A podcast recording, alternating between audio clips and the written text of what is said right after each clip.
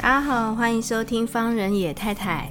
在这里，我想跟你分享实际的育儿状况，以及所有婚姻遇到的奇葩问题。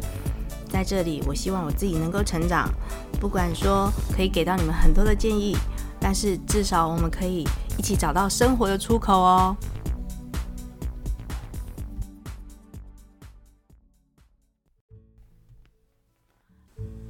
好，各位听众朋友，大家好，欢迎收听方仁野太太。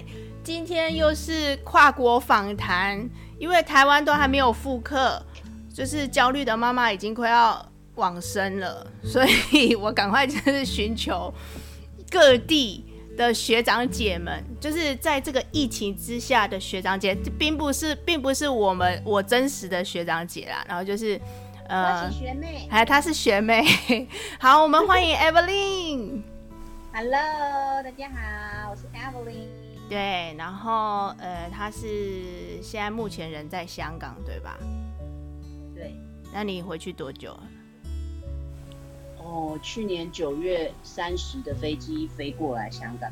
嗯。到现在也又快一年了耶，现在都六月了。哎，对哦。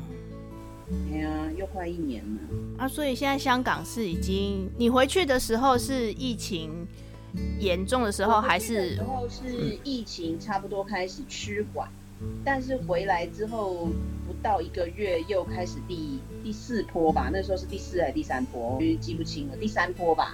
所以它其实是上上下下的，就对了。对，就是会一直起起伏伏，起起伏伏。嗯，那现在你问现在的话，现在是香港最安全的时候，因为我们已经连续本地清零四十天左右。哦，那真的很安全。嗯，对，嗯、现在反而香港比台湾安全一点点。嗯，但是因为广东最近又爆发了，所以呢，啊、对对对，在香港也不能太太就是放松的，随时，因为我觉得这已经变成香港人的日常了。随时就是上上下下，上上下下，上上下下，跟云霄飞车没什么两样。所以大家已经把疫情当成生活中的一部分了。我们听到又有疫情，已经就是一个翻白眼，然后没有下文，就是不会有任何改变，继续吧，过生活吧。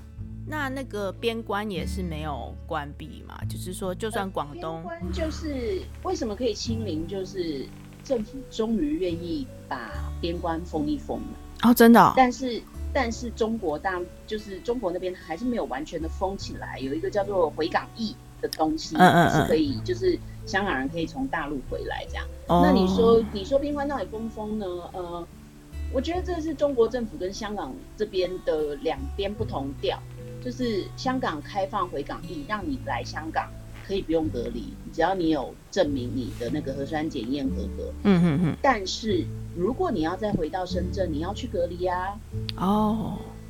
深圳那边、广东那边、大陆那边都还是要你隔离的，你回去还是要隔离，不管你从哪里来，就是要隔离的。Oh. 那你想想看，除非这个人是香港人，他要回来香港生活。他回来不用隔离，那他当然回来。那其他人呢、嗯、就不会啦，因为你回来，然后你再回去大陆，你要隔离十四天，你怎么可能每个月在那边回来回来回十四十四这样？而且好像不是十四，好像是二十一天啊，这么久？那边是对他们大陆是其实是比较严的，他们是差不多二十一天左右。哦，所以其实对。对以前的那种边关来往非常密切的这种状况，已经就是减少很多，对。吧？减少非常的多，嗯、对啊，所以所以就就自从这个边关开始慢慢的缩减那个可以来往的旅客之后，就慢慢慢慢平复咯。嗯嗯，那哎，我刚刚因为当妈妈记忆力不是很好，我刚刚 蕊过的，我第二个。第二个问问题是什么啊？就是哦，那你回去就是之后啊，然后现在呃，现在香港疫情是趋缓嘛，然后你现在看到台湾的 现况，你心里面有什么样的感觉？哦，我先讲，她是一个台那个香港哎、呃，台湾嫁过去的香港媳妇，是要叫香港媳妇还是台湾媳妇？台湾嫁来香港的香港媳妇啊，因为老公香港人啊，对，香港媳妇那。那就是你现在处于这样子的一个状态，然后你看到台湾这边的状况，哎，对你家人也在台北，对不对？对，我家人在疫区新北。那就是应该有非常往来密切的通话吧？就叫他们就是都不可以出门，是吧？我我们其实还好哎、欸，你要想我们在香港生活了一年多，我就说如果你访问我，台湾人可能会打我。哦，因为我不会，我不会跟你说绝对不要出门，但是我会因为不可能啦，其实比较弱的人，其实我觉得到现在完全不出门嘛，对，那当然很多人会说非必要性的不要出门，可是你要想。嗯以各国的疫情发展史来看，这绝对是一场长期战。嗯，你不可能叫人家一直关在家这么久啊，一定会闷出病的啊，你心里也要顾一下嘛。那，嗯呃，我有听你上一集访问美国的学长，那美国为什么他明明可以社交距离守得很好，却还是抱得那么紧？是因为大家都太过自我，不愿意戴口罩。嗯，对。那你把它反过来看亚洲的生活好了，亚洲台湾跟香港两边。香港的密集度绝对比台湾恐怖一百倍，嗯，因为香港都是高楼大厦，对，那我们住的房子要出门一定搭电梯，我不可能不搭，我下不去，我住十九楼，我以前住三十一楼，我怎么可能不搭电梯，对不对？对，那我搭电梯会不会遇到人？一定会，然后你去任何地方也一定满满的都是人，就是走路什么的，你不可能会出去一整天不遇到人。但台湾不一定啊，嗯，除非你住的是台北市区高楼的，你一定下楼要搭电梯，或者是你去的地方人口是比较密集的，不然你像像我爸妈，他虽然是新北，可是他们还是每天会去运动，他们出门不会遇到任何人的。嗯、我们家就是那一户大概就是一栋楼里面只有四户人共用一个门，哦，有有有，四户人生活作息又不一样，所以呢，他出门根本连邻居都不会遇到。我之前住台湾就是。去年九月之前，因为疫情，我就留在台湾嘛。嗯，我跟小孩出门也是一整天出去，不一定会遇到半个人呢、啊。然后出门下楼骑了摩托车，他就到河滨公园。嗯、河滨公园如此广大，嗯，你想要跟人保持社交距离是非常容易的。嗯，更别说现在根本没有人敢去。那我妈妈就会去河滨公园运动，人也真的很少。她说我每天出门根本没看到半个人。就是还是每天去台北、新北还是可以做到，就是人非常少。生活的那个区域嘛，你生活的区域如果其实密集度没有那么高，你真的不需要紧张到说连个运动啊，呃，或者出去走走你都不敢，其实不必要的，就是还是你可以正常的生活，但是一定要严守一个规矩，就是口罩一定要戴，对，洗手一定要做，嗯，随身一定要带酒精。然后东西掉地上，你捡起来一定是消毒的。但是你有没有发现，就是说，你我们现在开始要习惯这样的生活。我自己就会有时候手贱，你知道吗？就是心里面想说不要去摸眼睛，不要去摸眼睛。然后可是那时候眼睛就特别痒，我不知道为什么，就是有时候。不知道是心理作用还是怎么样，就是在这个整个大环境之下，然后大家也都很紧张。现在我觉得台湾人还是处于在一个算紧张的状态。没没遇过的事情，人们对未知的事情都是很害怕，是啊，是啊，紧张。嗯，所以台湾现在才第一次开始爆发这样子很大大规模的病毒中奖率，这样很高的，所以所有人都很紧张，很害怕。尤其生活在比较密集度高的地方的人，就会更紧张，这是很正常的。嗯，但是嗯，为什么变成？一个住在香港的人就会变成说，哦，其实真的不需要那么紧张，是因为我们经历过了，嗯，我们已经经历了，像我回来已经快一年了，更不用说很多妈妈是已经两年没有回台湾了，哦，真的，对不对？那这两年没有回台湾妈妈的人，现在怎么生活？也是一样，尽量让自己正常的生活啊，嗯，该去的地方还去，孩子还是带出去玩啊，去爬山啊，还是会到室内的一些活动东地方。可是大家都会谨守这些规则，口罩戴紧，该消毒立刻消毒，然后洗手一定要做，吃东西前洗手，吃完也是洗手，摸过东西都洗手，甚至我们去餐厅，以前你不会做的，现在都要做了。嗯，去餐厅小孩要吃饭，你也知道小小孩吃东西掉来掉去。Yeah. 我是直接酒精和酒精那个消毒纸擦完满桌，连那个边边有没有？嗯，折痕下来 L 型的位置，我都一定要擦过。就是擦干净了，自己消毒过了，才开始就是用餐。那你也不用太担心，就是餐厅的人的卫生习惯，因为他们比你还怕你中奖。嗯，有一个病，有一个客户在这里中奖，你一定被公开全名的，然后超过两个，你整间店要被查的啊。整间店要查你的污染源在哪里，是不是你这间店哪里有病毒的存在，所以造成你的客人都、oh, 都生病啊？就是要清消就对了啦，就是清洁消毒、啊，然后可能就是要关关闭一阵子，然后是生至少七到十四天的，然后生计就会有一点影响啊，一定会啊。所以你你你更不用去担心说哦，餐厅会不会很很多病毒哦，老板比你还怕怕死。嗯。之前好几家被查查哦，原来通风系统有问题，整间店休业好几个月，要整个把那个通风系统改掉。因为我上个礼拜有去传统市场买菜，嗯、因为全脸是空的，你知道吗？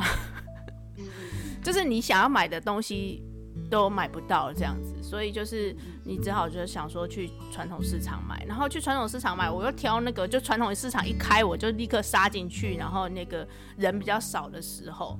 那我觉得现在也做的蛮好的，就是他们好像就是我们现在开始做市场分流嘛，就是呃那个身份证双数的，就是二四六买，然后单数的就是三五日买这样子。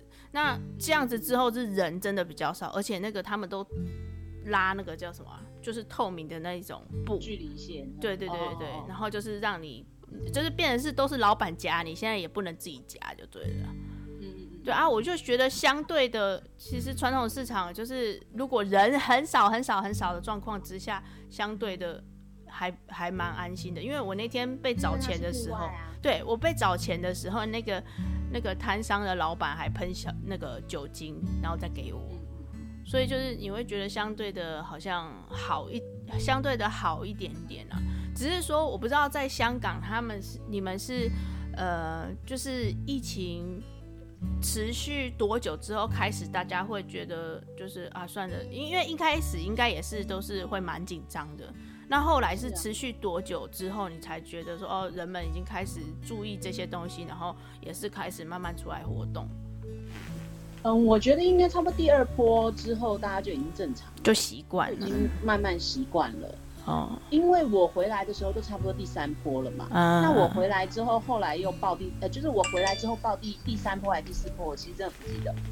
那我回来之后那一次再停课，就是再爆发再停课的时候，我没有特别感觉说我非得要把孩子关在家里不可。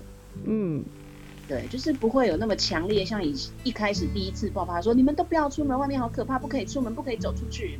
已经不会有那种感受。哎、欸，可是那时候我在看你的脸书的时候，是不是还是会有一些那个游乐设施封起来，就是用拉黄线把它封起来？对，对，其实其实那时候家长是很有一点觉得很莫名其妙的，嗯，因为你知道户外其实是最安全的。对啊。可是呢，你把户外所有孩子可以稍微做点运动或者是游乐的设施全部封得紧紧的，哇，绑得跟那个。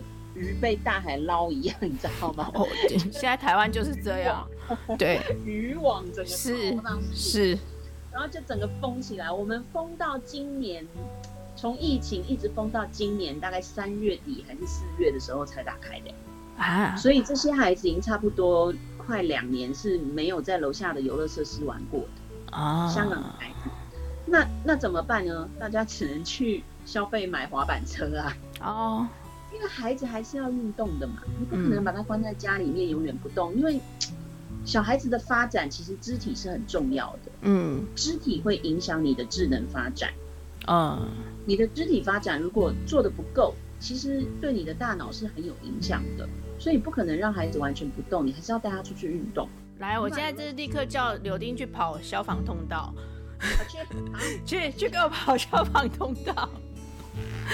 我我我女儿的校长呢，很注重小孩子的发展，嗯，但是他是一个非常反对三 C 的人，嗯，因为他从事的是幼教，他再三的强调幼教这一块的部分，他们需要的是实体的东西，孩子要摸到碰到。他才能够真正的吸收和学习。可是问题是在这个疫情之下，真的是在疫情之下太很太难了坚守坚守这个行为。但是我说真的，我们现在讲的是幼教幼稚园，不是小学以上。因为我也知道很多很多，我身边很多的老师他们在努力准备备课的时候，遇到一些障碍，是家长觉得小孩就是不该碰三 C 呀，对，眼睛会受伤啊。嗯，那我觉得你在疫情之下，你已经要去思考的不是他的眼睛会不会受伤那件事情了，你可以用别种办法去改变眼睛受伤这件事，譬如说。老师上课结束关电视，我们有些家长有些很很好玩的方法，因为我们我身边也是非常多的家长是有网络课程的，嗯，那大部分是小学以上，幼稚园也有，但是幼稚园就会很凄惨，因为幼稚园其实控制不住吧。刚开始真的很惨，真的控制不住。嗯、是越到后来，大家已经习惯了，所以孩子们已经比大人还会控制所有的机器什么的。就算是幼稚园，你磨练过了，他也都懂了，也知道在做什么，他也是可以坐住好好上课。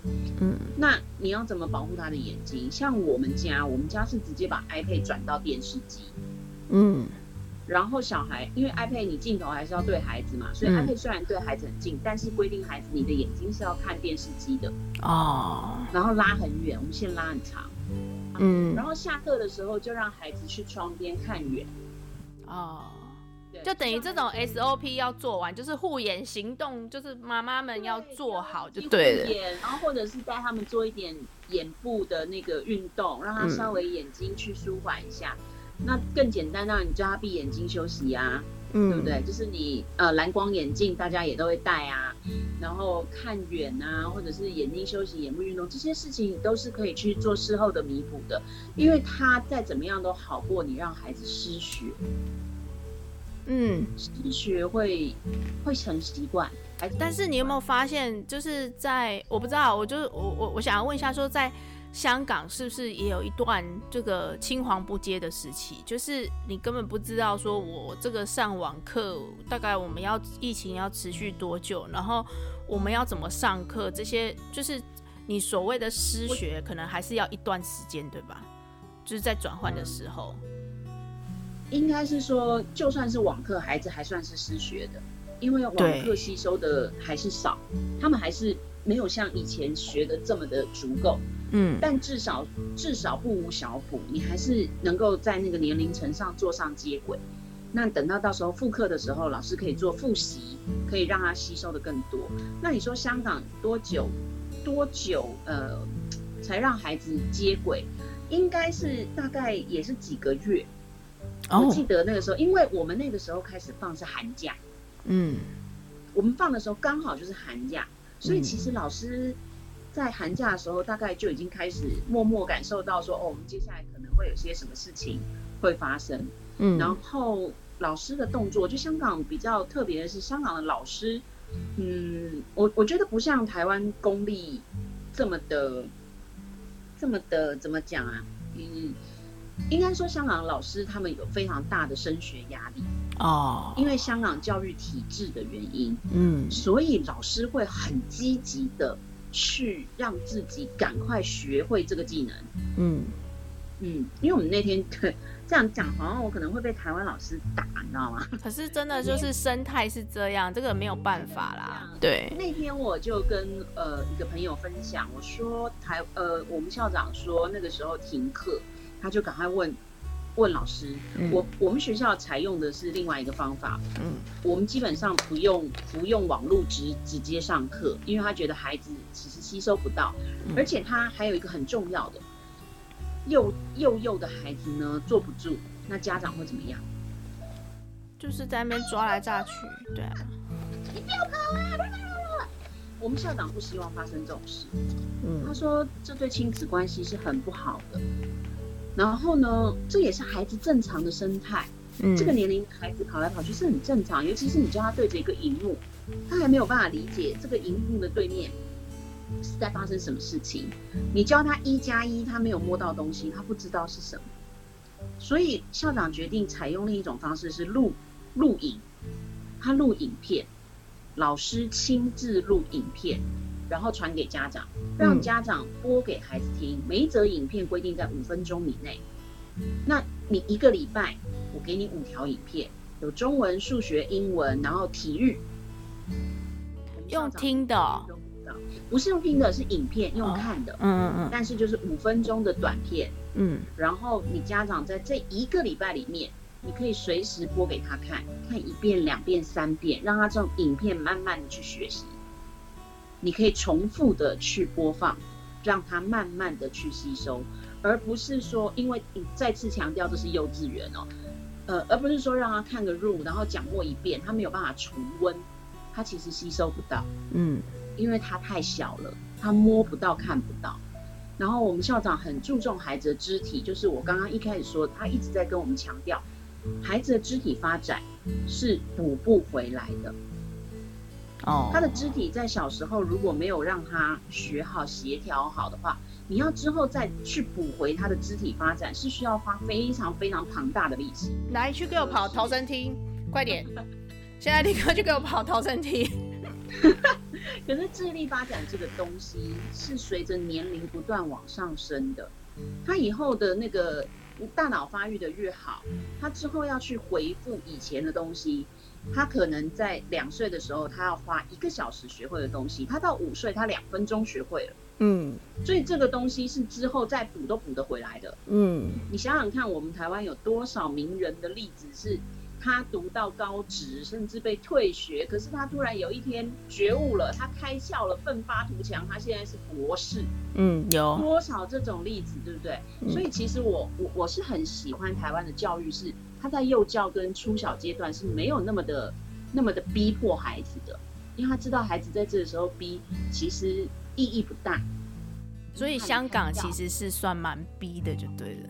香港是非常逼的。哦，你跟我聊香港教育，我们可能可以录三集。我们讲回刚刚那个幼稚园的课程，就是。对幼稚园的网课的部分，就是我们就变成是用影片，但是还是很多家长会抗议啊，说啊，别的幼稚园都在上网课，为什么我们学校没有呢？因为我身边很多幼稚园还是每天早上就是几点到几点，小孩要坐在电脑前面，然后上网课，可能半个小时啊，然后休息十分钟，再下一堂半个小时这样，还是很多幼稚园是这样做的。那就是听到很多崩溃的家长啊，孩子坐不住，甚至在电脑前面崩溃大哭啊什么的都很多吧，因为才才那么小。对对，那那一来，就像我们校长说的，家长也会崩溃，小孩也会崩溃。其实这是不是一个很好的亲子相处的模式，跟一个很好的家庭生活？嗯，这对他来说，他更注重孩子的心灵发展跟家长的心情。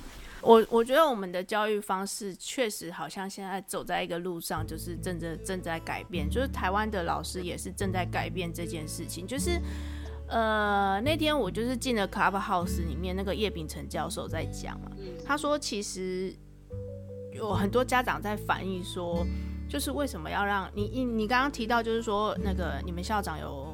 请老师拍了影片，然后给小朋友看嘛，然后时间又不长，然后才五分钟这样子。那其实那个其他的老师，我我现在采取的方式也是这个样子，就是我自己先录好，就是大家都会变成说，现在台湾所有的老师都变网红了，是不是？然后业配了，是不是？然后要再做一些什么样的事情？但是其实事实上，整个我觉得整个课程的含金量会比较高。我觉得家长，那个叶秉成教授也这样讲，因为在学校的。